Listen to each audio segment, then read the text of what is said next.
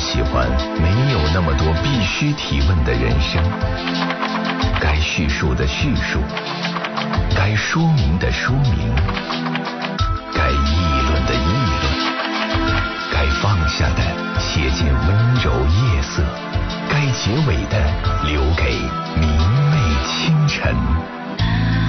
情感交流节目《午夜情正浓》，探问生活，倾听你心。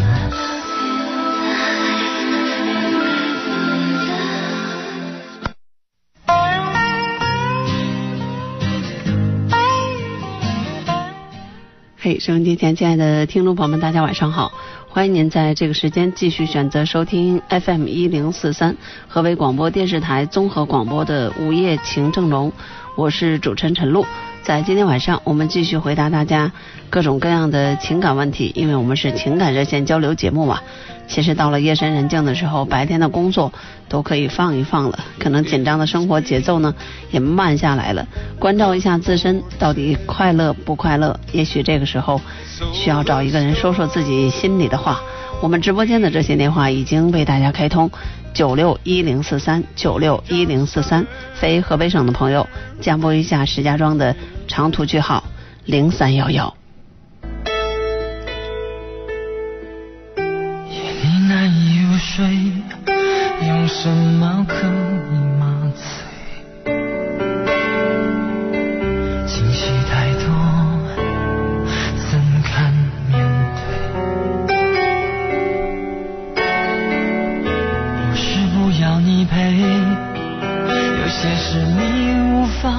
体会，卸下了防备。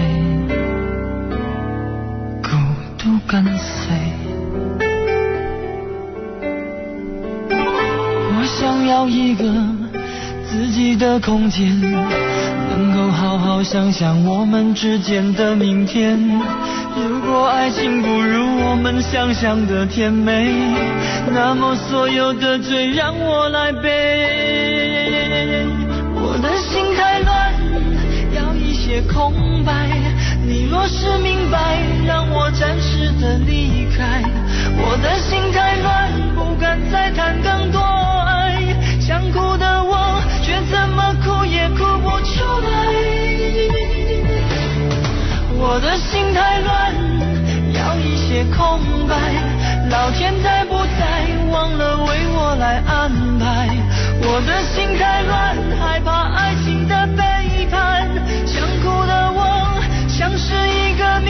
小孩，迷路的小孩。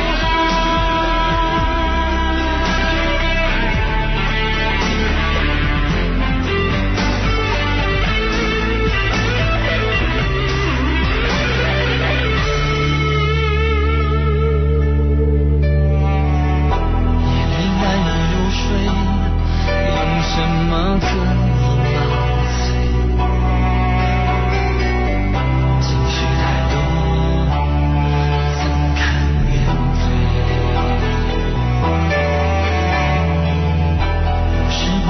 你陪，有些事你无法体会，卸下了防备。孤独跟随。我想要一个自己的空间，能够好好想想我们之间的明天。如果爱情不如我们想象的甜美，那么所有的罪让我来背。我的心太乱，要一些空白。你若是明白，让我暂时的离开。我的心太乱，不敢再谈更多爱。想哭的我，却怎么哭也哭不出来。我的心太乱，要一些空白。老天在不在，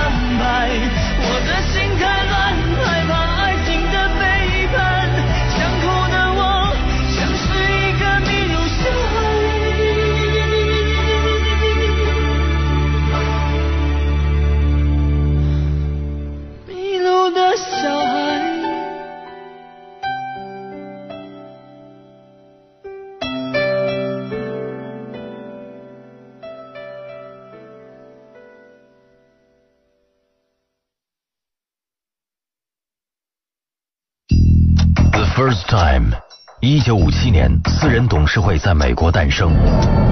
The First Time，二零零六年，私人董事会在中国成立。The First Time，二零一六年，石家庄终于第一次迎来私人董事会。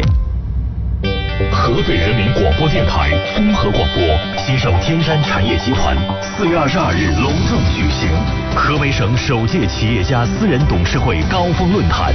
中国最专业的私人董事会机构领教工坊创始人、中欧商学院总经理、课程创始主任肖之星与河北企业家论道私人董事会。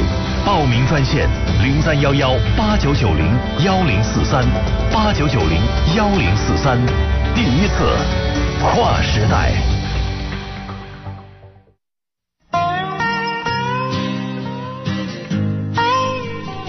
好，欢迎大家参与由我们河北广播电视台综合广播继承传奇节目参与举办的这次河北省首届私人董事会高峰论坛。如果你是继承传奇的客人，可能就有福了。当然，如果你是啊、呃我的自有品牌女王驾到晨露车友会的车友，那你也有福了，那都可以免费参加这次私人董事会。那如果你是女性车友，如果有自己的企业的话，现在加入车友会还来得及。这也是我们在各档节目当中的 QQ 的唯一的互动方式。呃，群号码是四九八二三八九九七四九八二三八九九七。我们的节目呢是微博、微信、QQ 三个全方位互动的。呃，微博呢是一零四三午夜情正浓，微信公众号呢，私人微信公众号呢是万能的陈小璐，陈是早晨的晨，小是大小的小，露是露水的露。再说一下车友会的号码四九八二三八九九七，加入这个车友会呢，也可以免费参加这次河北省首届私人董事会的高峰论坛。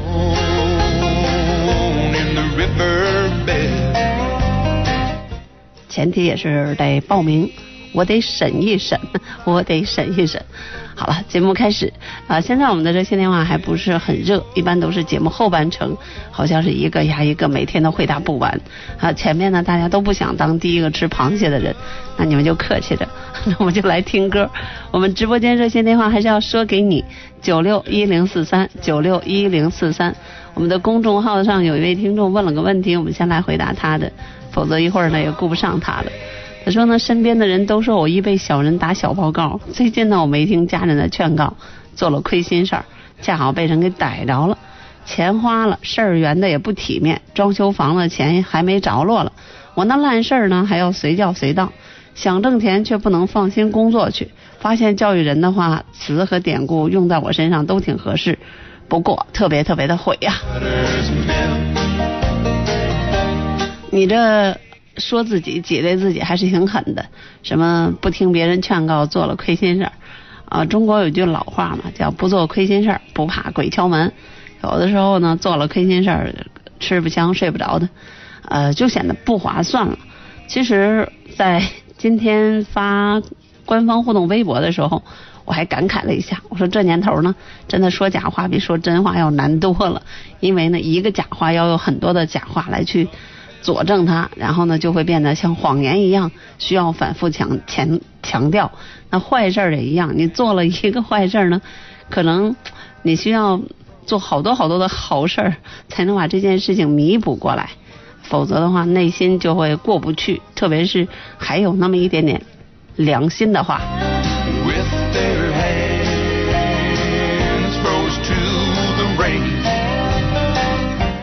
虽然也有一些话说叫什么“浪子回头金不换”呢，还有一些话叫什么“呃知错就改善莫大焉”呀。那实际上来讲，对于有些人来说，他做的事情可能对于一个完美主义者，还他还是污点，甚至呢可能还是缺憾。人这一辈子应该对于自己多有一点点要求，多给自己提高标准，别让自己跟自己说对不起，也别让自己跟别人说对不起。整个的人生走下来呢，才会让所有的人，或者说尽量的让更多的人去满意。呃，我想你是要的不是一个安慰吧，可能更多的你需要的是要在长比较长的时间里，打掉自己的牙，咽到自己肚子里，然后还带点血腥味儿。嗯、好好的考虑一下吧。嗯，以后不要再犯同样的错误就好了。来我们接听第一位听友热线。你好，这朋友。哎，你好，嗯，你好，嗯，麻烦你关掉收音机。好好的好的，关掉收音机。嗯，呃，你关掉收音机吧，否则一会儿你说不下去了。啊，好是是，关了关了，刚关。嗯，那个听众老师好，嗯。哎哎，那个，哎呀，烦啊，比较最近。那我没有我没有跟您聊天的意思，您有什么事儿您就说就行了。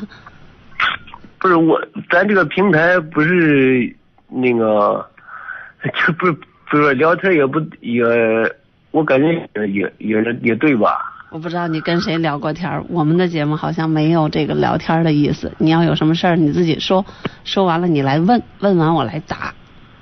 要是想一句一句的那样聊，我觉得我们节目从来没有这样过。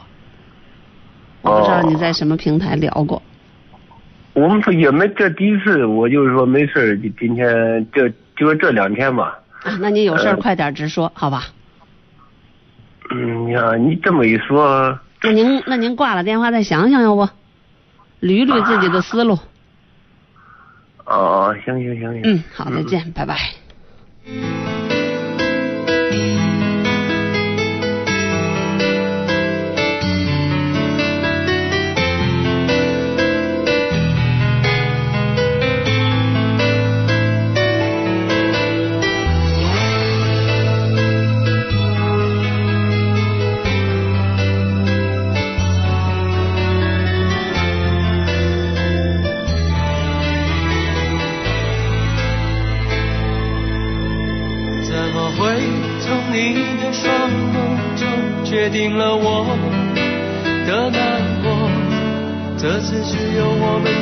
要，在彼此之间交换的承诺，没有说出感受，只有不经意的沉默。却不能肯定你真的会懂。你身旁的他，开始告诉我不能再说，在我再想从你的眼中找到悸动。也许我从门口离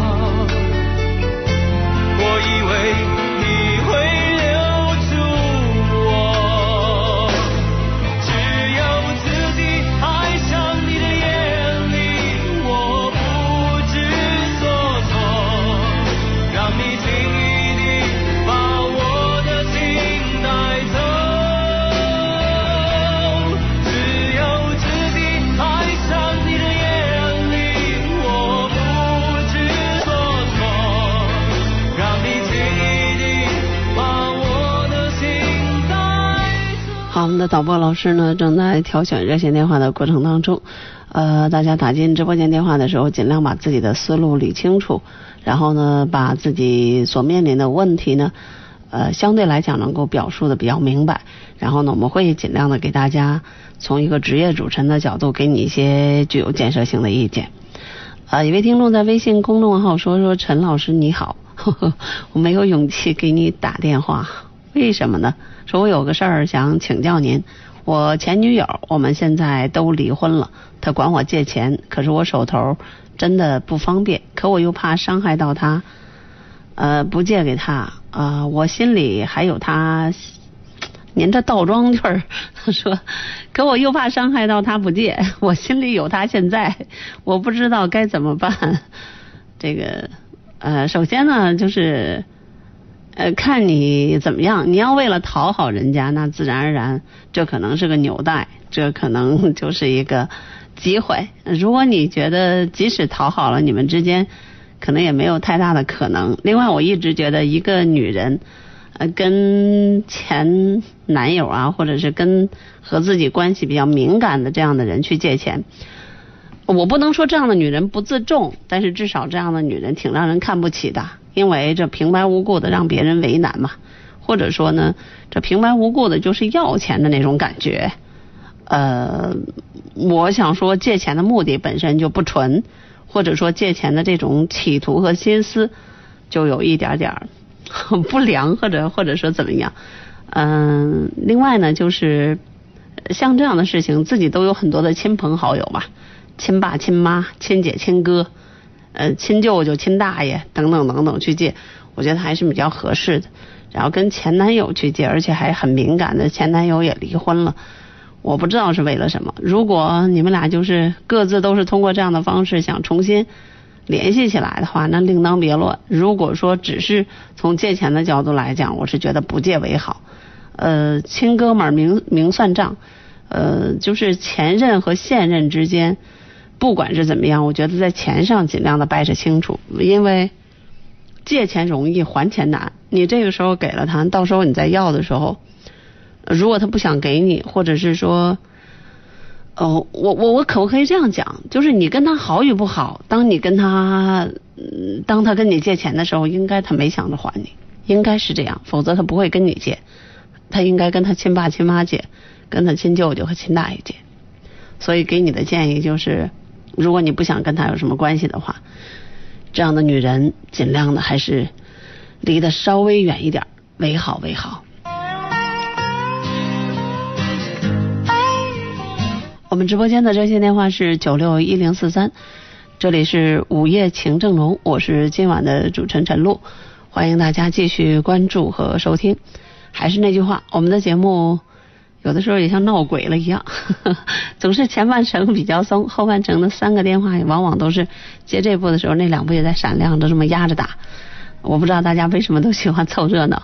嗯，前半程可以打进电话来，现在有两路是通着。一路战线过程中。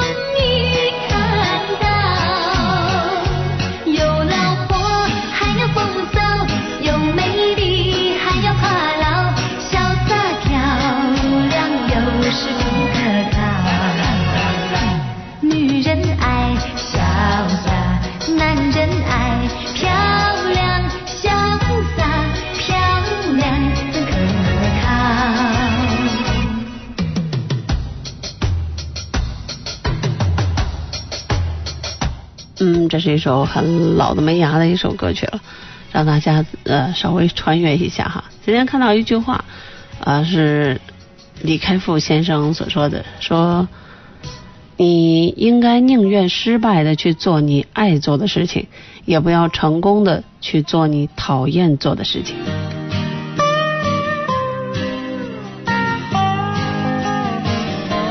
这好像也给很多的年轻人啊，或者很多的这个现在迷茫的人提一个醒：年轻的时候，如果你不能够勇敢的去做你爱做的事情，可能将来你输都输不起。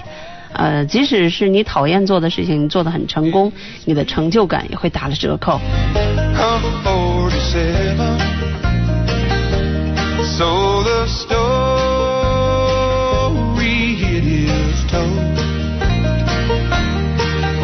I'm 人生啊，有的时候是需要有一点点心灵鸡汤喝一喝的，或者说呢是需要有一点点座右铭呢，让我们来相互共勉的，特别是在黑夜的时候。来，我们接听下一位听友热线。你好，这位朋友。喂，你好，嗯，是我你好的电话吗？啊，是您电话。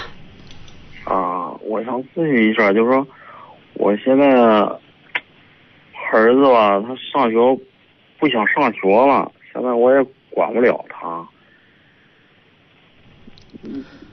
他妈妈也管不了他，你说是？那让谁管呢？你问这问题好可笑啊！管得了管不了，反正都是你们家孩子。嗯，管不了，呃，是要跟谁诉苦，还是想求救，还是怎么样？我就说，现在我我和我我我家人，就是我媳妇儿吧，现在是她在老家，我在外地，就说意思就说，现在他管的是他妈妈管的，现在他不想上学，你们想管吗？或者说你们曾经管过吗？我没曾经我没管，我就说都是一直他妈妈管着嘛。嗯，那你要问我什么呢？我问一个一个一个孩子的成长，父母都没有参与过，都没有管过，那不就活成什么样就是什么样了吗？对吧？你们都没有管过，就说他他妈妈现在在家管着呢，就说现在我在我在外地的嘛，就说他现在就是说不想上学了，他妈妈给我打过电话了，嗯、就说我现在我嗯，这个非常简单的一个道理。如果想管的话，这是不可以的。他多大呀？够十八岁了吗？没有啊，十六岁了，那不可以。你你想干嘛？你要做什么？你能自食其力吗？你要打工可以，你要是不打工的话，就只是不想上学了，在家待着，那是不可以的。什么都没有，吃饭都没有住的都没有。他他他想他想上啊，他他说他要打工嘛，那那要他要打工的话，你就让他去打工，让他感受一下，告诉他，打工不适应的话可以回来，但是家里人不同意你打工，因为不满十八岁的话，父母还是监护人，他没有过多的民事的权利或者是法律的这些权利。经济不独立的时候，话语权不完整，他不能想干嘛就干嘛。这个时候你们是应该管一管的，虽然管的有点难了，或者说管的有点晚了，但是如果你现在再不管的话，那今后你什么事儿也管不了。现在就是我没一直没管嘛，就是我一直在外面呢。你不要强调理由，说你一直没管，一直没管这件事儿本身就已经错了，是你们错了，你们就要改，那现在就要开始管了。如果现在再不管的话，你这辈子就不要再给电台主持人打电话了，因为你自己都不管嘛，那让谁管了？让我去管吗？我不是用你去管，我这不是问问问。我告诉你，现在那就应该你要跟孩子，或者说你们两个人要跟孩子去谈，你没这个权利，不可以。我们不同意你退学，不同意你不上学。如果你不上学的话，今后很多的事情，那你就不可能再拥有你可能一个普通的孩子应该拥有的权利。比如说，从现在开始你可以，那你可以自己不要在家里住了，那你自己出去打工挣钱，自己挣自己花。将来娶媳妇儿自己挣自己娶，盖房子自己挣自己盖，嗯，并且把这样的一个承诺或者说这样一个要求执行到底，也许你还管得住。等什么时候他来回应来向你认错、向你告饶、向你承认自己年轻幼稚，可能任性，至少要让他吃些苦、受些累，知道错、知道知道改。管吗？一定是有错有对吗？是吧？我我一点点的教你了吧？现在还有什么不会的？行，那我知道了，谢谢啊，不客气。哈，谢谢谢谢。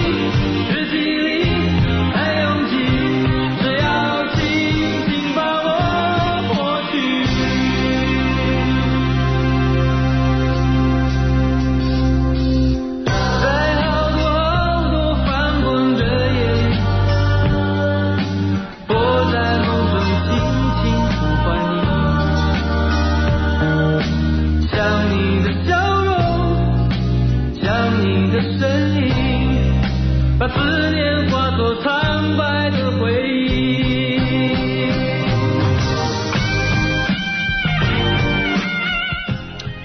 这是我小的时候喜欢的歌手齐秦所带来的一首歌不必勉强欢迎大家继续收听午夜情正浓。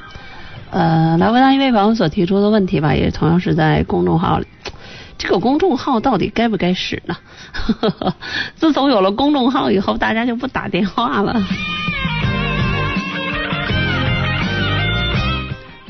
嗯，不过什么样的交流都是一样的哈。说主持人好，我妈妈是你的骨灰级粉丝。现在我在感情上遇到了很麻烦的事儿，我和我男朋友认识两年了，我特别在乎他的男女关系，可他故意背着我和他的女员工一起出去逛超市，我很生气，他就反驳我说我占有欲太强，看着他不相信他，怀疑他，你说我们还有必要继续下去吗？这个，而且他他他是老板是吧？和他的女员工一起出去逛超市，这个很奇怪啊！我这么长时间的职场生涯，从来没有说和男同事一起逛过超市，没有，更别提和男领导了。嗯，我觉得这很奇怪的。嗯，也许是小公司可能会经常有一些这样的事情。嗯，我觉得这个男朋友要是知道你介意这一点的话，起码不会这么做。另外就是你这么敏感、这么在意他的话，呃，如果他还是这样认为你怀疑他、看着他，我觉得你们真的可能不合适。因为一个在这件事情上满不在乎，一个在这件事情上可能十分在乎、耿耿于怀，呃，特别敏感和神经，可能将来的矛盾会越来越多。如果他能够体谅你唯一重视的，这是你的底线。然后不能够突破的话，他就不会这样去做，让你叫叫心乱如麻，叫这个好男人不会让自己心爱的女人受一点点伤。但是倒过来讲呢，你明明知道他可能在这些方面没有那么多的所谓的清规戒律，然后你还在这里就着这件事情不放过，然后很纠缠，很没完没了。那肯定两个人之间就会成为针尖对麦芒，嗯，占有欲太太强。像你如果有自信的话，觉得两个人没有问题的话，那对这样的事情其实完全可以不这么追究的，不这么没完没了的。因为有的时候自信呢不是别人给的，而是自己拥有的，或者说自己呢一直是与生俱来的。反正这件事情上就是公说公有理，婆说婆有理了。呃，两个人肯定都有问题，呃，这要在我这样的外人看来，可能就两个人属于性格不合了。嗯，比如说，我要知道我自己所喜欢的人，他最讨厌什么样的事情，那我基本上就不会去做，因为我觉得这是爱的表现之一。但是如果我明明知道对方最不喜欢我如何如何，我偏偏还要那样做，比如说，我最讨厌人说话就是阴阳怪气儿，或者说呢。话里带话，我这是我做主持人也好，还是我私人在在私下的生活当中是最反感的。但是如果你明明知道这样还是这样，一直不改的话，那我和这样的人基本上来讲就是连朋友都做不成的。呃，更别提所谓的恋人呀，或者是如何如何。嗯，甚至可能连拍档啊，呃，连连同事啊，可能都是敬而远之了。从此形同陌路。人总有一些东西是不合拍的，不是说所有的人都能够适合处在一起。所以我们经常会讲说，哎呀，人和人在一起相处的时候，能够处得来，大概也就是这样的道理。很多的东西都是一致的，很多的东西都是可以相互包容和理解的。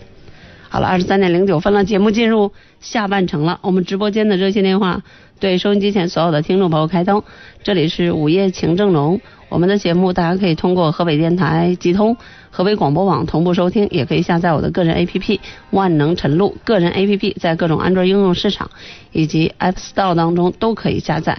然后呢，也可以收听任何时段的电台，还有个收可以收听节目剪辑、节节目精选，还可以收听我个人制作的各种的原创节目。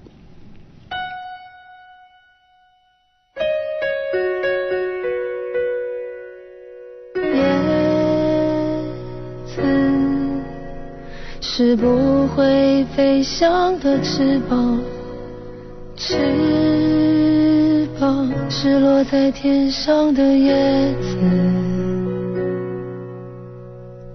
天堂，原来应该不是妄想，只是我早已经遗忘，当初怎么开始飞翔？孤单是一个人的狂欢，狂欢是一群人的孤单。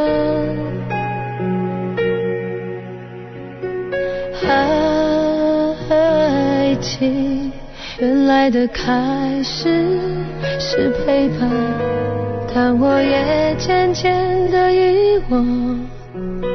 当时实在要有人陪伴，我一个人吃饭、旅行、到处走走停停，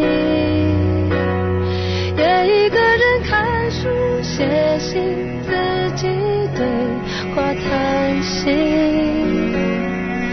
只是心又飘到了哪里，就连自己看也看不清。我想我不仅仅是失去你，我一个人吃饭、旅行，到处走走停停，也一个人看书、写信，自己对话谈心。好，我们来接听下一位听友的热线。你好，这位朋友。哎，你好，陈老师。嗯，你好。哎，昨天跟你通过电话，我很喜欢你这个节目。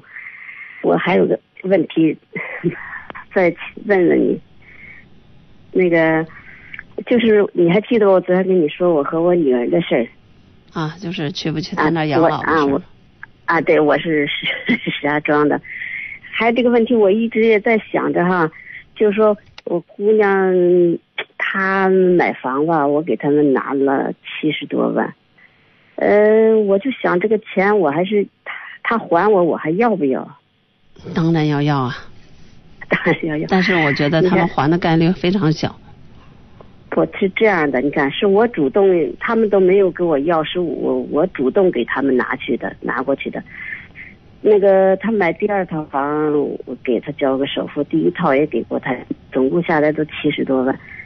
呃，姑娘说这个第二套房租出去这个租金让我们收，我是觉得你能收，你赶紧收了。是吧？你看，我也是这个小顾虑。我这个姑爷吧，他们家是农村的，条件不好，而且他弟兄两个。我说我要是不要的话，我都得贴不到他家去。一，你他孩子买房的时候，如果对方家里条件差，你本身不应该出这么多的。你要知道，凤凰男出来的事情有的时候很多，很麻烦。啊，而且你这出这些，在某些人那里，如果知恩图报的还好，不知恩图报的并不落好。嗯，我就我要是他家那边条件好吧，我还放点心。以后他们有了，呃呃，不用说他家条件不好，就是你的两个，你留到这边，你就给自己闺女留着，这个好说；给外孙女留着都，孙子留着都行。但是你不在自己手里，这个到你闺女的手里，呃，一个月房租三千，就有你的姑爷子一千五，啊，嗯，就都变成夫妻共同财产了。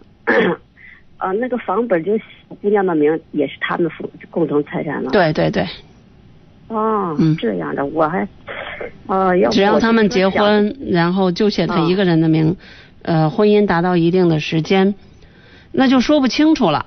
嗯，哦。基本上来讲，他们的共同的财产都要对半劈，哦，因为他们共同供了贷款。哦，嗯，你看，要不是那还是给他要好，他们那个也都是房租我觉得你尽量的让他们还，如果说啊不还的话，那你房租必须收。而且他啊们欠着你们这么多的钱，还敢买第二套房，你这闺女也可以呀、可 他们买房也是为了呃收租金，觉得看好那个地方了，也是那自己没那个能力啊，拿着老妈的钱。啊，他们还贷着款了，也有贷款。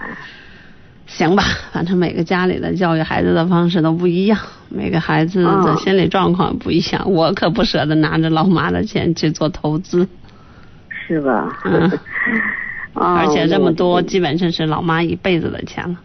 是我们都是那这个可以很嘚瑟的说，我父母现在的存款就是他们自己的存款，存款我们谁也没动过，一分都不动。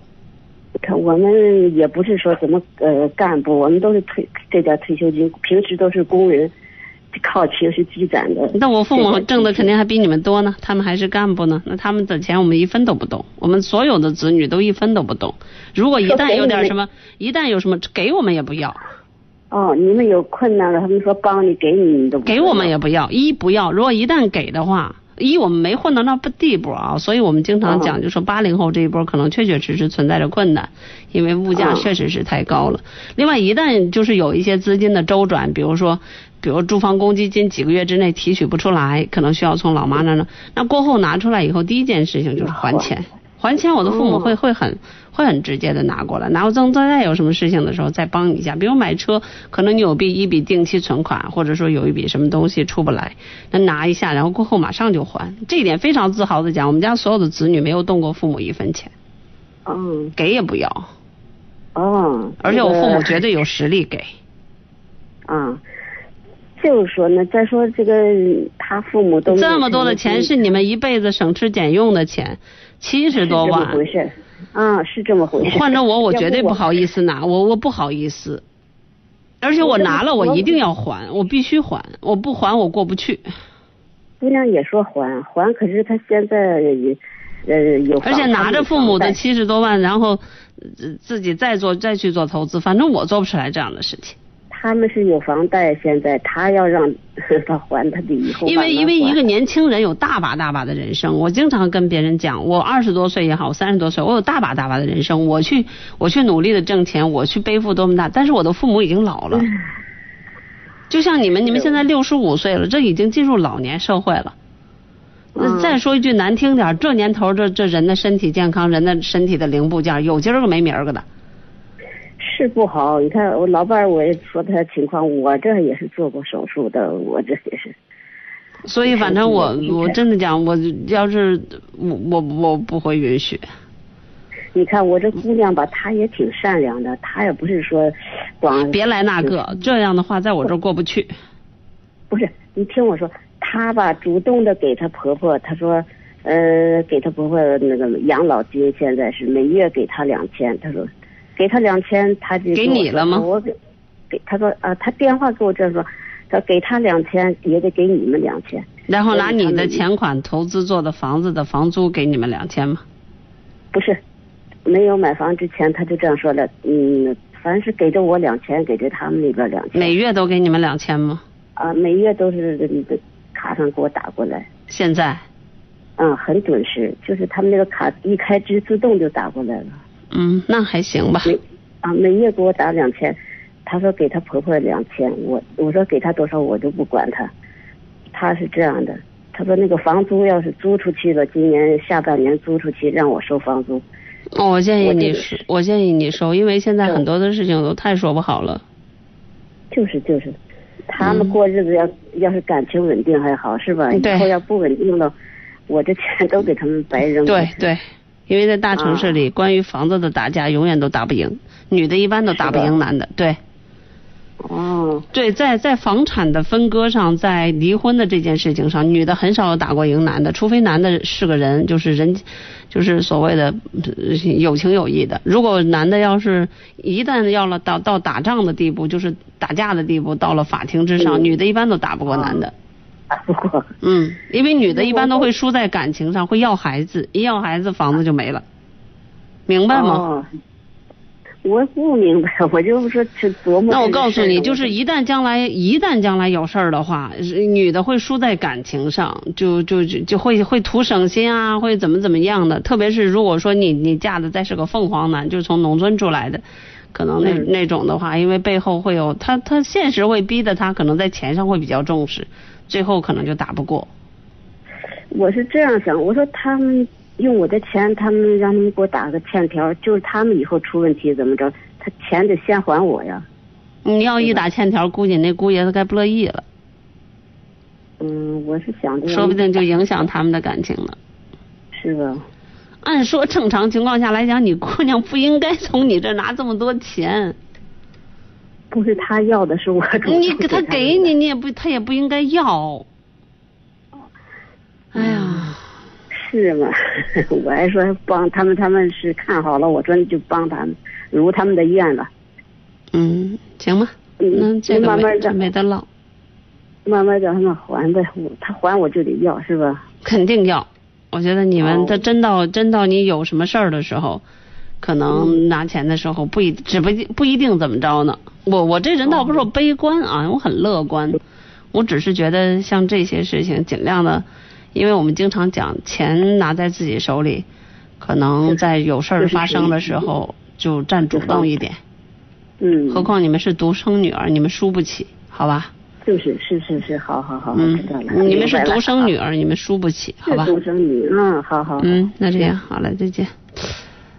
欢迎大家继续关注收听午夜情正浓，我们直播间的热线电话是九六一零四三九六一零四三。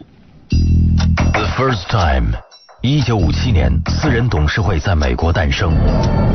The first time，二零零六年，私人董事会在中国成立。The first time，二零一六年，石家庄终于第一次迎来私人董事会。河北人民广播电台综合广播携手天山产业集团，四月二十二日隆重举行河北省首届企业家私人董事会高峰论坛。中国最专业的私人董事会机构领教工坊创始人、中欧商学院总经理、课程创始主任肖之星与河北企业家论道私人董事会。报名专线零三幺幺八九九零幺零四三八九九零幺零四三。第一次跨时代。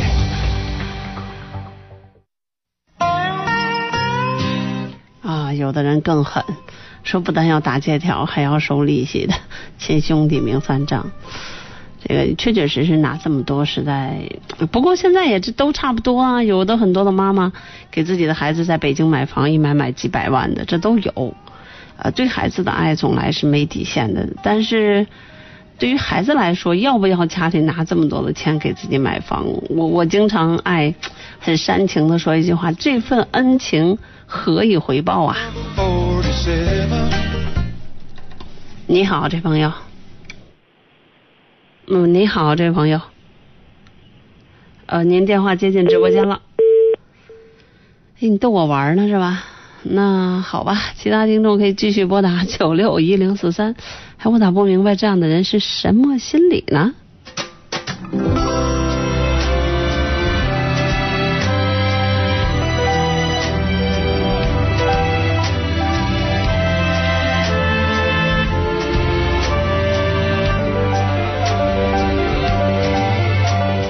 来，我们接听下一位。你好，这朋友。喂，你好。嗯，你好。你好。啊，我现在有点困惑的事儿，哎呀，我心里挺乱的，想跟您说一下。啊，您说吧。嗯，您帮助一下我。就是说，您在使用免提吗？没有没有，我就没有免提，听啊，得见吗？耳？机呢吗？没有没有，就是手机直接打的。啊，那你说吧。嗯，就是前几天，前几几天前吧，我，哎，你说吧，我在听呢。啊，我就是无意中在我老公电话里发现有短信，就说明他那个有外遇了。呃，是，但是不是现在，是几年前嘛，几年前的。嗯，怎么几年前的外遇，现在还能发现呢？对呀、他那个短信嘛，短信他他他没有删除啊，就是一个，因为我都不相信，你知道吗？几年前的短信现在还没删除，这这手机一直没换啊？几年前的手机还能使啊？号吧，号没换吧，号没换，那个嗯短信就保存了呗。不会吧？可能是。是啊，就是啊，他就是那一一个女的给他发的，发了好几条，就说，就说就是说，这事儿怎么解决啊？说，她人家那个她老公也知道了，就要她解决出，就是说，不要再让她那个就是，不要那样说着呗，就说你怎么解决怎么解决，威胁她呗，就是。嗯然后要不就是她老公就做出什么出格的事儿了呗，反正她说我也知道你家在哪儿住，哎呀，我我真是都，哎呀，都不敢相信，因为我想谁都可能有事儿，他就是一个忠，平时就是挺忠厚老实的人啊，然后就，哎呀，一下都乱了套了，都不知道怎么弄。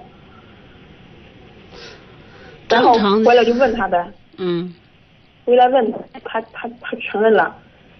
我就说，那你怎么这么多，又又一两年了吧，一年多吧，那短信，你干嘛还留着呀？就我就不理解啊。嗯他说也是作为证据，他要是，比方说就是出了什么事儿，他就是证据啊，怎么着？嗯，他说当时就想报案，他也怕发生什么事儿呗，然后就留下来了。嗯嗯，这倒说得过去。是啊，我我就是说啊，而且吧，这么长时间了，我知道啊，那个人说白了，那个我也知道，他那是零三年夏天，他要跟朋友开一个快餐店，他说，就是说，他说那个女的是他的同事的表妹，怎么着嘞？谁也不往别处想呀，他就说挣点钱干嘛嘞？其实就是其实就是那个女的，她现在给我交代了，就说是是网上认识的，然后他们就是发生了关系以后，就是再开的店儿。哎呀，我当时我就，啊，我说怎么会这样发生这样的事啊？你说你，你这不是欺负我？就是说，我就不理解，然后就是闹心的，就是不知道怎么办。但是他就说他已他们已经已经断了关系了，就是已经跟我坦白就断了关系了，就是以后已经好好的怎么着？对，就他知道错了，对不起我。可是我我就是觉得我我过不了这个坎儿，我不知道怎么弄。现在他们还在一起可做这生意吗？呃，早不做了，当时就没做几天，然后就是可能因为不挣钱或者是闹意见了，嗯，过不没过几天，然后他就不做了，他就说把那个已经他们一共同出，他说是共同出资，一人出几万，然后他就我他就说转给人家，人家给他钱儿，后来离谱催了好几遍，他也没有要钱啊，也没有要回来，老说人家也是困难怎么着的，这不又过了又又过了那就是他好几年了。把那店的钱给了那女的呗，很简单的。我觉得也是啊，因为后来，我后来也没有问题，不知道是因为不知道这个关系啊，还这不这不现在才发现吗？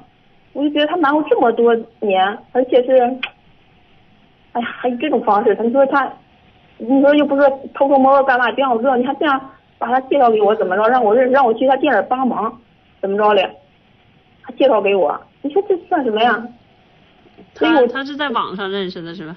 对对，他说现在交的是在网上通过网聊认识的。嗯，那你想怎么着？这 这事儿不都过去了吗？他现在还有这些毛病吗？比如说网聊。我不知道呀，因为我又不看他手机，他天天拿手机，我也不知道他干什么呀。你这样 说有什么意义吗？你要问我问题，你你自己得动点脑子呀。他现在还有没有莫名其妙的躲开人接电话？有没有整天抠着手机，然后神神情什么？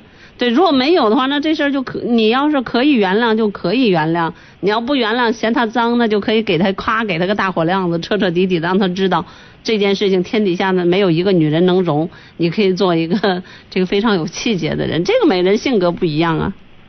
那我认识的很多的女女的，只要知道自己老公跟别人这样了，那肯定一脚把他踹出去，再也不要他了，因为嫌他脏嘛。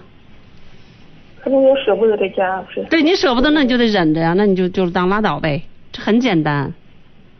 可是我心里过不了这关，我就是觉得我现在心理有问题，我我是不是得找心理大夫看看啊？怎么着？我我心理大夫也治不了。这病啊，很很心理大夫跟我说的应该也是一样的。没有意义，觉得都哎呀，不知道怎么活了都，就那种感觉。嗯反正就是你要嫌弃，你就踹了他；你要你要是不嫌弃，你就跟他过；你要是又想跟他过，还想不嫌弃，这是没有，因为这就像一个白纸上有一个污点一样，你拿漂白剂漂，它也有痕迹；你拿八四八，它也有痕迹。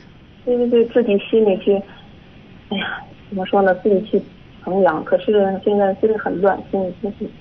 那肯定的呀，因为他辜负了你嘛，对吧？对呀、接着一直看是别人谁都可能做的事儿。但是如果你一直不放过这一马的话，你老公还会出轨，明白吧？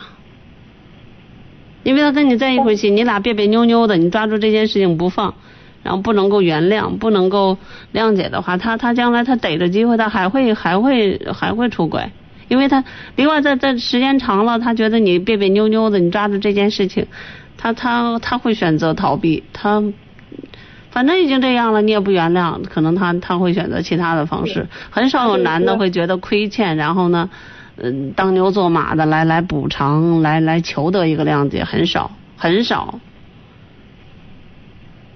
因为有的男他是那这么点事儿怎么还没完没了了，可能就会这个样子。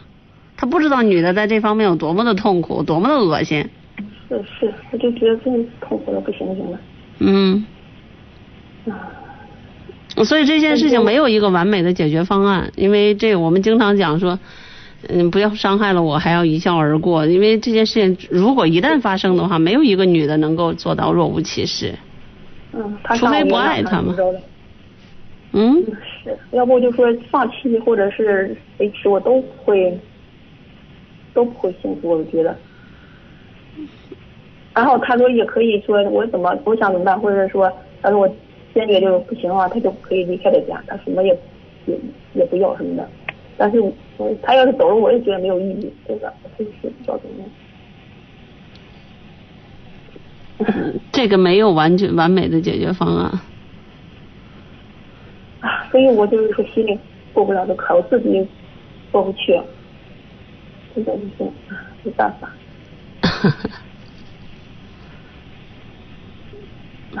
视他为透明吧。而且我这个是吧，我也没有人可说，你知道吧？我我父母岁数大，我不想跟他们说，孩子又小，我也没有朋友，我真的自己一天就瞎想这事儿，光想这事儿了就。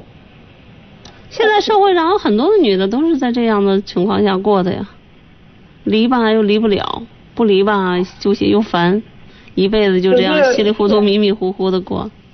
儿子可能他可能想得开，我这心眼小啊，我想不开嘛，就是老想不开。反正这就两种，一种就是不受这个心灵洁癖、感情洁癖，直接就踹了，直接就不要他了。你你乐意付出精神代价，乐意付出物质代价都不要了，这样的婚姻我不要，因为看着我恶心。另外一种呢，就什么恶心不恶心的，知错就改，改了就得了，还好好过。好歹现在还在我身边，没有跟那个人如何如何。那有的你想特别悲哀的一种事情，那直接跟外边都有了孩子了。你直接跟外边都过去了，不理你了，那你怎么着呀？对吧？你这好歹事情还没有糟糕到那样的地步，还给你保留一个家的样貌，孩子还能有一个家。你要一想到是那种局面的时候，你是不是这件事情就可以过去了呢？对吧？哦，是是吧？人有的人在外边都有了孩子，人有的前三天在这家，前三天后三天上那个家。然后最后还耀武扬威的说你爱咋地咋地，你要离就离，你不离拉倒，不离你就这样，那你怎么着？那碰到他样的你怎么着？对吧？是是。还有有碰，还有的比这过分，都三天都不回来，那那就常年在外边那么着，你离就离，你不离就不离。我还不改，我就不改，那你不能？我就我也就不要了，说实在，可是他，他不是说他他要悔改吗？他要他已经发毒誓了，怎么着？嗯，所以像这样的事情，既然是这样，那我觉得你就应该放一马，尝试着看能不能好好的过，就不要在这里唧唧歪歪，不要在这里整天自己胡思乱想了。你说如果还我还是刚才那句话，如果你这样胡思乱想，那老公还会出轨的。哦，是，那你说我像我这种情况，我我去看心理医生也不顶事儿啊？肯定不顶事儿，心理医生哪解决得了这问题啊？心理医生那得是病，你这又不是病。我觉我觉得我是抑郁了，我现在得抑郁症了，都都什么都不想。抑郁是啥时髦的事了？但是没事就说自己得抑郁症了，你没事想跳楼吗？是啊，我真是想想问走。哦，那你抑郁了，那你去吧，那你去看去吧。你要没事就想跳楼，没事就想割腕，那你就差不多抑郁了。你要没有那心思，只是恶心他，你就说明你没病呢。你没事就想跳楼啊？就不想活了，有时候就想着，但是一个父母那么大岁数了，你让他谈的事怎么弄呀？就是。嗯，反正嘛，你你这样说没有人同情你啊。就是你如果心里不这样想的，只是为了跟我说说，那那没必要。就是你自己的事情，呃，走到今天这个地步，你也要反思一下，为什么你的老公会会出现这样的一些状况？包括你刚才说的什么生活里没朋友啊，怎么怎么样？另外从直觉判断来讲，你可能也是一个生活中挺无趣的一个人。那可能人别的那个人比较活跃，比较会说话，比较会唠嗑，可能还好一些。那你是不是一个冷冰冰的、很无趣的一个人？那造成他在外面可能会偶尔的寻找一些感情上的寄托，找一些聊得来的人，自然而然就又会有了空子可钻。你也要反思一下自己呀、是，我觉得我性格是有点儿那个。一听你就是一个无趣的人。你正常情况下，这么年轻的人哪能没什么朋友啊？是我比较那个孤独，有时候就觉得嗯可能自己就会有些毛病呗。嗯，嗯，但是但是你应该心理上没病。你要是乐意认为自己有病，你就看看心理医生吧。哎，好，心理医生他之所以叫医生，他他是针对于有心理疾病的人。那抑郁症那也不是什么时髦，待着没事就说自己抑郁了，这这这这这这啥毛病啊？这是，好吧？是啊，晚上睡不了觉，怎么着的，就胡思乱想，就是这些事儿呗。啊，那失眠就都有心理疾病啊？我也不知道，我说你知道吗？我现在很顶多是个心理压力大，是你自己可能对什么事情过于放不开，你调整一下，有点其他的事儿，把这件事儿就忘了。呃，爱好一下听广播，爱好一下追《太阳的后裔》，爱好一下追 CBA，知道科比什么了，爱好一下听听音乐。呃，你追逐一件事情，爱好一下瑜伽，爱好一下运动，爱好没事儿天天晚上跟孩子写写作业。你你总之分散一下自己注意力，实在不行，这这会儿上楼下跑一百圈儿去。跑到五公里，我就不信回来你睡不着，打一下赌，你这会儿下楼跑去，反正你也睡不着，下楼跑五公里，回来你保证睡得呼呼的，洗个热水澡。对，我得找点事儿呗。那对呀、闲着没事儿的，瞎琢磨。就是好多人好多事儿就是想开了也就行了，就是想不开的时候就是不想，知道做到不想的方式就是让自己忙起来。我告诉你，我今天忘了好几件事儿，是因为我从早晨到现在我一直在忙，忘了好几件事儿，那是因为我顾不上想，明白吧？哦，对，就是把时间什么叫无事生非呀、对吧？闲着没事儿才生出很多的是非来，就这样吧。行，知道了，谢谢你啊。甭客气。好，欢迎大家继续拨打九六一零四三，非河北省的朋友加拨一下石家庄的长途区号零三幺幺。在生意的账本上，收入与支出两者相减便是盈利。在生活的旅途上，爱与被爱两数相加就是幸福。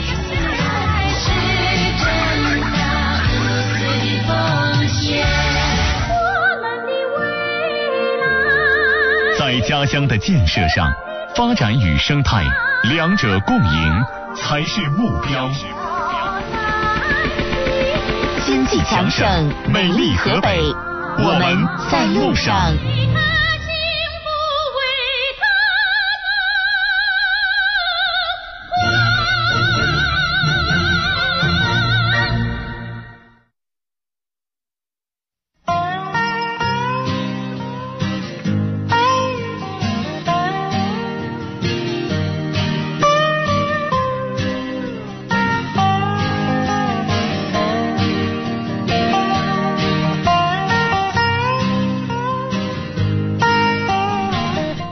我们这个女王驾到车友会的朋友说，这人儿几年前的旧账翻啥？哎，我也纳了闷儿了，这男的啊，明明知道那是羞辱的一夜，也明明知道那是没有任何一个女人能够原谅的，这把自己媳妇儿当傻子呀？那么久的聊天记录还留着，哎呦，我想不通，我想不通。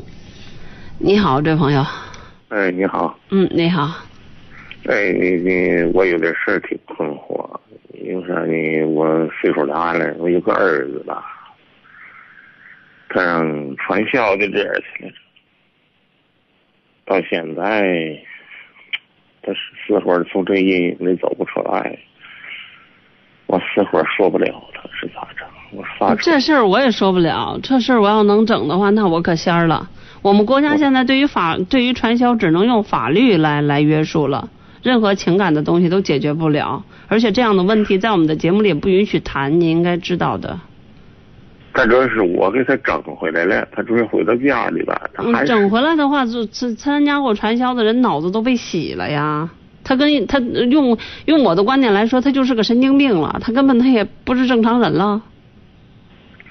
是呢，我这困惑的我，主要是我进过传销的人，接触过这些的人，那基本上来讲，那就和正常人都不一样了。哎呀，我这困惑的可了不得了，我这发愁的呢。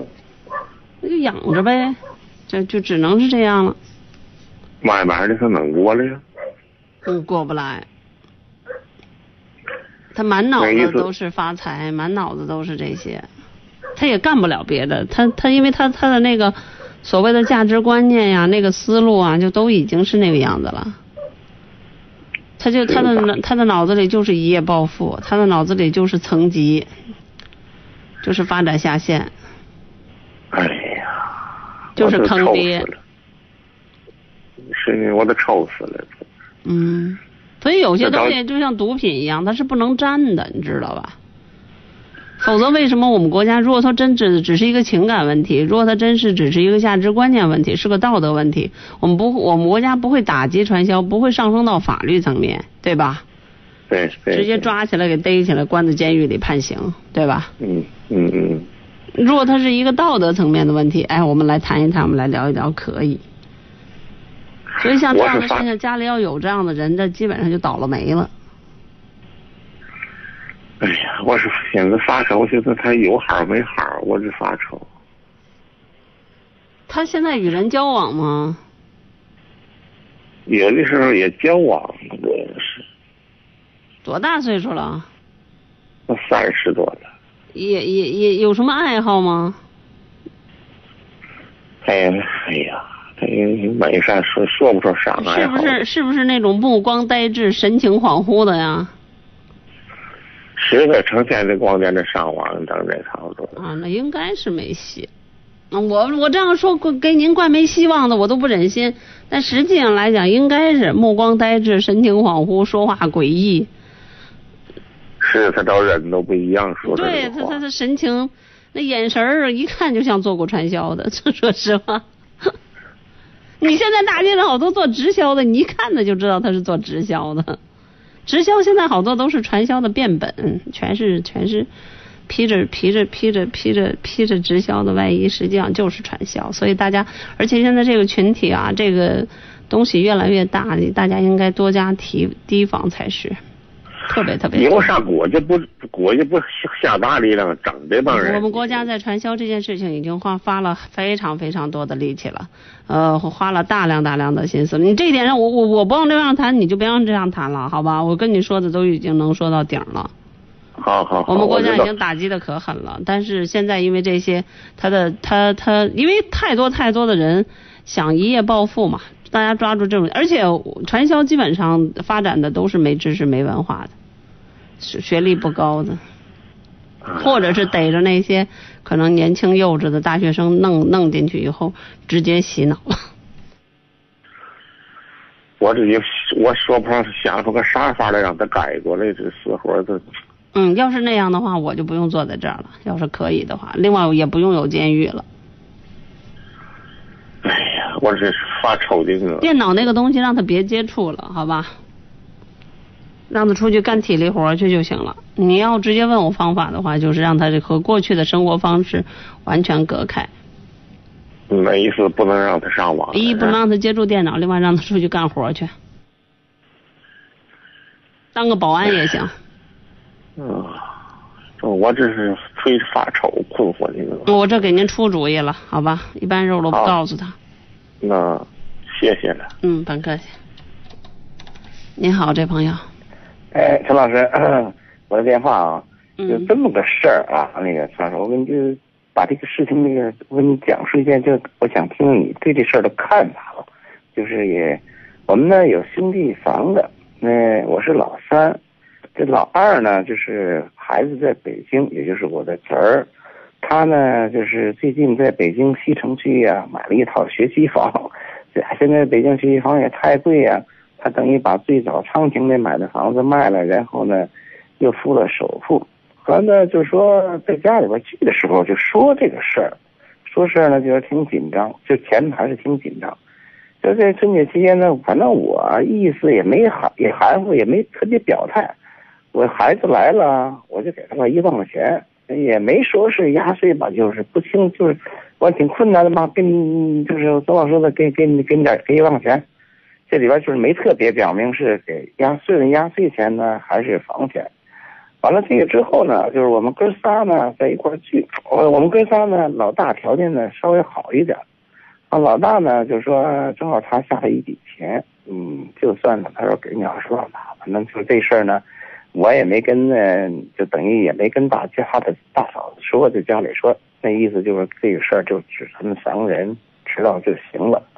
完了呢，提起这事儿的时候呢，我们家二兄长就说，哎，老三呢也给了我一万块钱，就这个事儿，我想说啥呢？一呢也是。